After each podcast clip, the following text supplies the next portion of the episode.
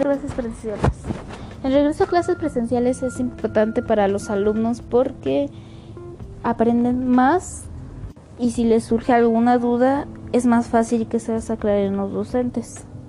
Para un regreso a clases seguro se debe tener medidas de seguridad como por ejemplo usar cubrebocas, sanitizar todos los lugares, desinfectar áreas donde te sientas y tener una distancia.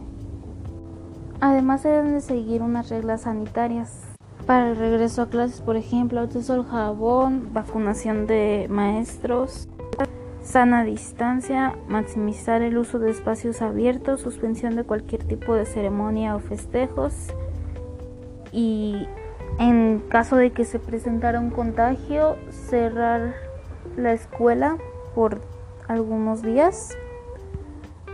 Regreso a clases presenciales será voluntario